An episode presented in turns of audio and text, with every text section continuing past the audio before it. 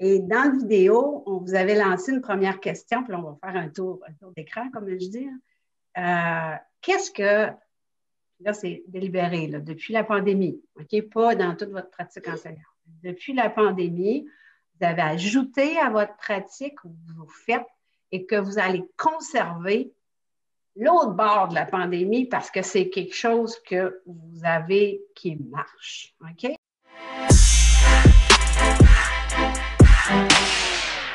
Je conserve des, rencontres individuelles dans Teams. Effectivement, c'est quelque chose qui, avec les partages d'écran, permet euh, à l'étudiant de me rejoindre euh, selon des plages de disponibilité précises, mais un peu en tout temps, entre guillemets. Puis, euh, on dirait que la barrière de l'écran enlève une certaine gêne. Puis, il y a des étudiants qui ne venaient pas nécessairement consulter au bureau, mais qui, avec cette plateforme-là, se sentent beaucoup plus à l'aise de poser des questions, de demander des retours sur de la matière. De... Puis là, ben, des fois, je leur, quand je ne peux pas leur répondre tout de suite, euh, je fais même des petites capsules vidéo. Donc, ça, je vais garder ça aussi. Donc, créer des petites capsules vidéo de 2-3 minutes pour répondre à des questions d'étudiants. C'est rendu quelque chose que j'ai pu pratiquer et que je vais définitivement garder. Non, c'est par exemple, il y a une question technique. Nous, on utilise euh, pas mal de logiciels euh, de conception. Puis, euh, il va y avoir une question technique. Bon, ça, ça ne fonctionne pas. Là, je demande à l'étudiant, envoie-moi ton fichier. Puis, euh, je vais le regarder en différé. Puis, je vais faire une, petite capture de ce que j'observe pendant que je navigue dans ton fichier. Puis, que je vais voir, il est où le problème. Qu'est-ce qui est la pièce d'achoppement? Quel outil pour filmer ce que tu, constates du fichier? Euh, Zoom. OK, carrément. Tu fais un partage d'écran. Exact. C'est rendu euh, pas mal plus simple de passer dans Zoom, s'enregistrer dans un serveur, j'envoie le lien à l'étudiant. Euh, j'utilisais avant ça OBS, mais euh, bon, ça dépend. Si je fais, des vidéos pour de la classe inversée, là, je vais utiliser OBS parce que je peux alterner entre différentes sources vidéo. Il fait des fade-out tout de suite, tout ça. Donc, il fait le montage presque en temps réel.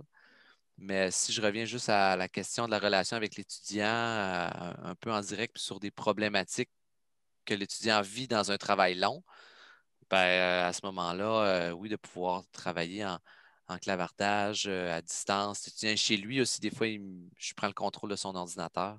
Donc, toute cette plateforme-là fait en sorte qu'il y a une interactivité qui est accrue.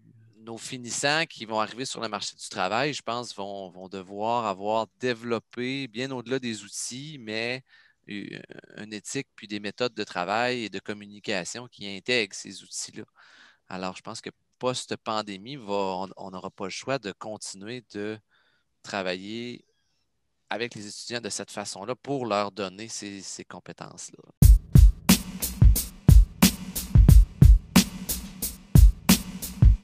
Euh, qu'est-ce que je vais. Ben moi, je vais conserver pas mal tout, je vais vous dire franchement, quand on va revenir en, présence on travaillait déjà, euh, la plupart des gens savent de quoi ma, classe avait l'air, une classe dans le milieu, puis 30 ordinateurs autour, là, euh, puis un gros écran, puis envoyer donc. Fait que c'est sûr que euh, Mentimeter, moi, ça va rester avec moi. Je commençais la classe différemment, euh, mais il fallait toujours que ce soit interactif. Fait que là, ça va être encore interactif avec leur téléphone, il n'y a pas de problème, on va être en classe un jour. Flipgrid, je vais le garder parce que ça m'a prouvé, il y a des étudiants qui réussissent beaucoup mieux en. en c'est pas ma job de leur montrer à, faire des, à parler en avant du monde, c'est ma job de voir s'ils sont capables de parler en anglais comme il faut, puis faire une présentation qui a de l'allure. Fait que si à fond sur Flipgrid, youpi, sont bien moins gênés. Il y en a qui font des Moses de bonnes affaires. Euh, c'est ça. document collaboratif, je continue à garder ça parce que regarde, je suis capable de, de voir ce qu'ils font pendant qu'ils le font. Fait qu'il n'y a pas grand monde qui peuvent niaiser, que ce soit en classe, parce que là, on est rendu à l'ordinateur, mais ils ne peuvent plus vraiment. Fait que c'est des choses que je trouve le fun, je pense. Puis euh, même là, on, en discutait hier, euh, pour ce qui est des groupes en formation générale, moi, c'est plus facile sur Zoom de diviser en petits groupes. OK? Ils sont, un à côté de l'autre en Zoom, tandis que dans une classe à 25 étudiants, comment séparer ça en, six groupes avec les ordinateurs à deux mètres, euh, Puis encore là, tu peux toutes les voir à Zoom. Je peux aller visiter les classes puis voir comment ça va. Puis, euh, hey, Sébastien, tu n'as pas encore rien écrit. C'est quoi qui se passe? As-tu un problème avec ton ordinateur? C'est. Fait que. C'est. Qu'est-ce que j'ai arrêté? On...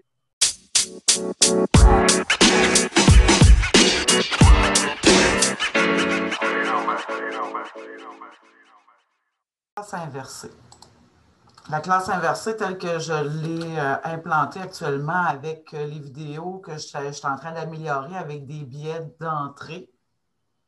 En réalité, que, que, que, je fais avec Ouclap maintenant. Euh, je vais conserver aussi les problèmes, défis que je vais proposer aux étudiants en classe, des problèmes qui vont les amener à, comprendre plus que juste un énoncé. Là. Genre euh, du, type, je ne sais pas moi, euh, quand, quand, quand on applique tel type de modèle, ce qu'on obtient systématiquement, c'est tel résultat.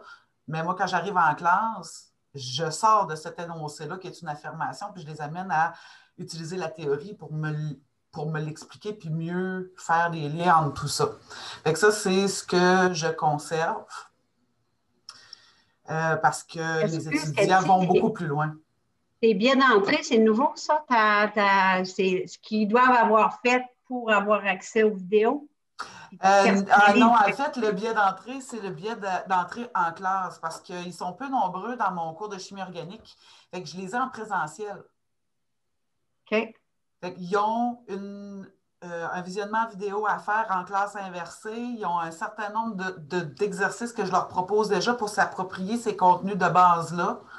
Puis, euh, pour les amener, dans le fond, à, faire ce travail-là, ben, je leur donne un billet d'entrée que je fais par OUCLAP, soit un questionnaire asynchrone, soit une question qu'ils ont à faire avant qu'on commence le cours. Puis, à partir des réponses qu'ils m'ont données, ben, moi, ça me donne une bien meilleure idée de où est-ce que je dois intervenir parce que ça n'a pas été compris. C'est une meilleure rétroaction selon moi et c'est nouveau de cette session-ci avec l'expérience. À comment? C'est-à-dire, ce que j'ai particulièrement apprécié, ou un des problèmes que j'ai eu la session passée, donc pour les cours que j'ai donnés euh, à peu près euh, exclusivement en ligne, euh, c'est le suivi auprès des étudiants et de m'assurer que bon, ben, quand je leur donne du temps pour travailler, qu'ils travaillent et que ça avance, c'est que je puisse être témoin de cet avancement-là. Et avec le temps, ben, je me dis, ben, ça prend absolument une façon d'aller vérifier. Donc, l'idée d'aller dans des euh, sous-groupes dans Zoom et euh, faire des partages d'écran et donc d'aller valider avec eux, euh, ça, j'ai trouvé que ça fonctionnait bien et même mieux que quand je le faisais en présentiel. Donc, il n'y a pas bon, tout le reste de la classe qui est autour, puis on est juste avec bon, les trois étudiants et moi à regarder leur projet euh, et s'ils n'ont rien de fait, ben, euh, OK, dis-moi qu'est-ce que tu vas faire. Donc, on reprend le plan de travail, puis explique-moi, là, tu vas faire quoi, là, tu vas faire quoi. Et c'était comme, j'ai trouvé que c'était une façon plus efficace, concentrée sur ce petit groupe d'étudiants-là ou cet étudiant-là. Donc, je, trouve que c'est une façon de faire euh, que je vais essayer de réutiliser, mais bon, si je suis complètement en présentiel, ben, est-ce que moi, je vais m'en aller dans mon bureau pour pouvoir.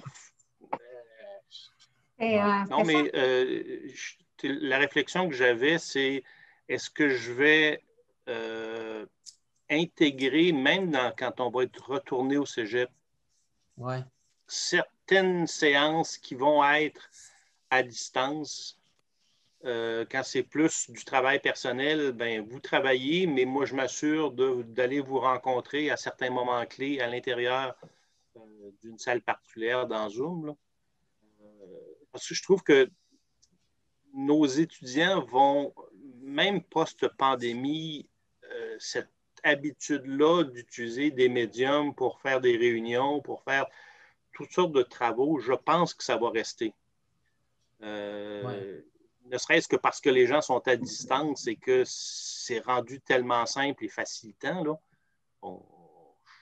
je ne sais pas qu'est-ce que ça va donner, euh, mais je, pense que c'est aussi des outils que nos, étudiants doivent connaître. Donc, ceux qui vont arriver l'année prochaine, si on fait rien du tout à distance, ben, on va le perdre et probablement que nous aussi, on va perdre l'expertise avec le temps. Mais je pense que au moins en faire un minimum à distance,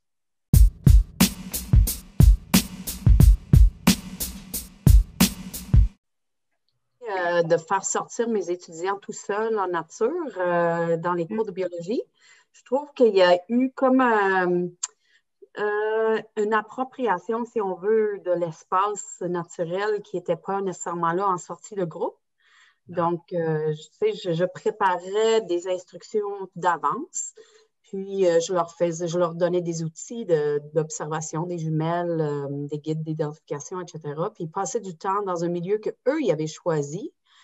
Puis je trouve que ça rejoint un peu, je ne sais pas, c'est le sens de. Hum, comment dire ça? Ben, euh, par le fait qu'eux, ils choisissaient le lieu qu'ils allaient explorer, puis, euh, puis le fait qu'ils ne suivaient pas quelqu'un dans l'exploration, c'était eux les explorateurs, si on veut. Là.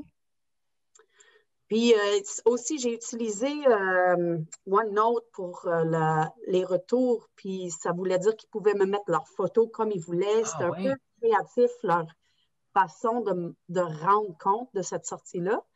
Fait que j'ai senti qu'ils ont tripé, que c'est vraiment différent comme activité. Euh, on, a, on a le même, on atteint le même objectif de, euh, de d'initiation à l'observation d'un écosystème donné. Mais il y a tout un volet de, je pense, de devenir, ben non, eux, les acteurs de l'observation et non pas des observateurs, des observateurs de quelqu'un qui observe la nature. En fait, tu leur donnes euh, la maîtrise, le sentiment de maîtrise, puis la capacité de choix aussi. Fait que ça, ça, aide à la motivation. Mm, mm. Fait que, euh, quand tu as l'impression que tu maîtrises tes apprentissages, puis tu as le choix, parce que tu leur fais choisir l'environnement, ben là, ça, c'est sûr que. Ben oui, puis je, trouve ça vraiment trippant. Par exemple, il y, a, les chutes à Timé, que moi, ça fait longtemps que j'entends parler de cette, ce lieu-là à Saint-Ulrich, puis que je n'étais jamais allée. Mais un de mes étudiants, tu sais, je leur disais toujours en premier de leur rapport, dites-moi pourquoi vous avez choisi ce lieu-là. Puis il dit, ben ça, c'est le terrain de mon grand-père. Mon ah. Timé, là, je me souviens plus, il, a nommé son, prénom, c'est mon grand-père, puis voilà pourquoi je voulais aller connaître mieux ce terrain-là. Je trouve ça vraiment cool, parce que tout le monde a choisi le chalet où il allait en enfance, ben, ils sont allés, en arrière pour, pour observer la forêt, etc. Fait que c'était tout le temps des lieux qui étaient ou presque proches de leur, de leur cœur, si on veut. Là.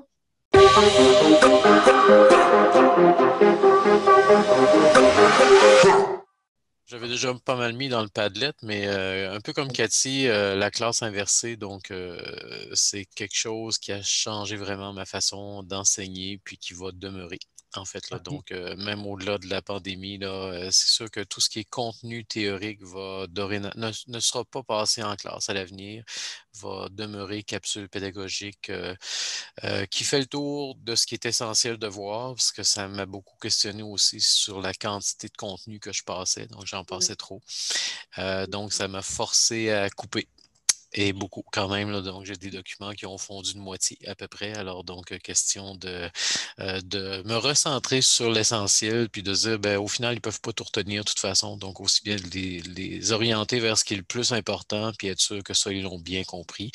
Euh, puis pour les aider dans cette direction-là, donc, aussi de changer un peu ma façon de construire mes PowerPoint avec des objectifs finalement à atteindre par section pour qu'ils se posent la question au terme du, des quelques pages qui portaient sur un sujet s'ils ont atteint l'objectif, s'ils comprennent davantage, puis de, de libérer mon temps de rencontre avec eux, non plus pour aborder des contenus, mais pour revenir sur les contenus puis valider ce qu'ils ont compris davantage via des exercices, ben, ça fait une différence. Je m'en rends compte davantage depuis, euh, depuis l'automne. Puis euh, avec euh, WooClap, ça me permet live aussi de, de le savoir maintenant s'ils comprennent ou pas. Puis là, ben, je le vois où c'est bien compris, puis je le vois où ça accroche plus. Alors donc, c'est toutes des choses que je vais garder à l'avenir.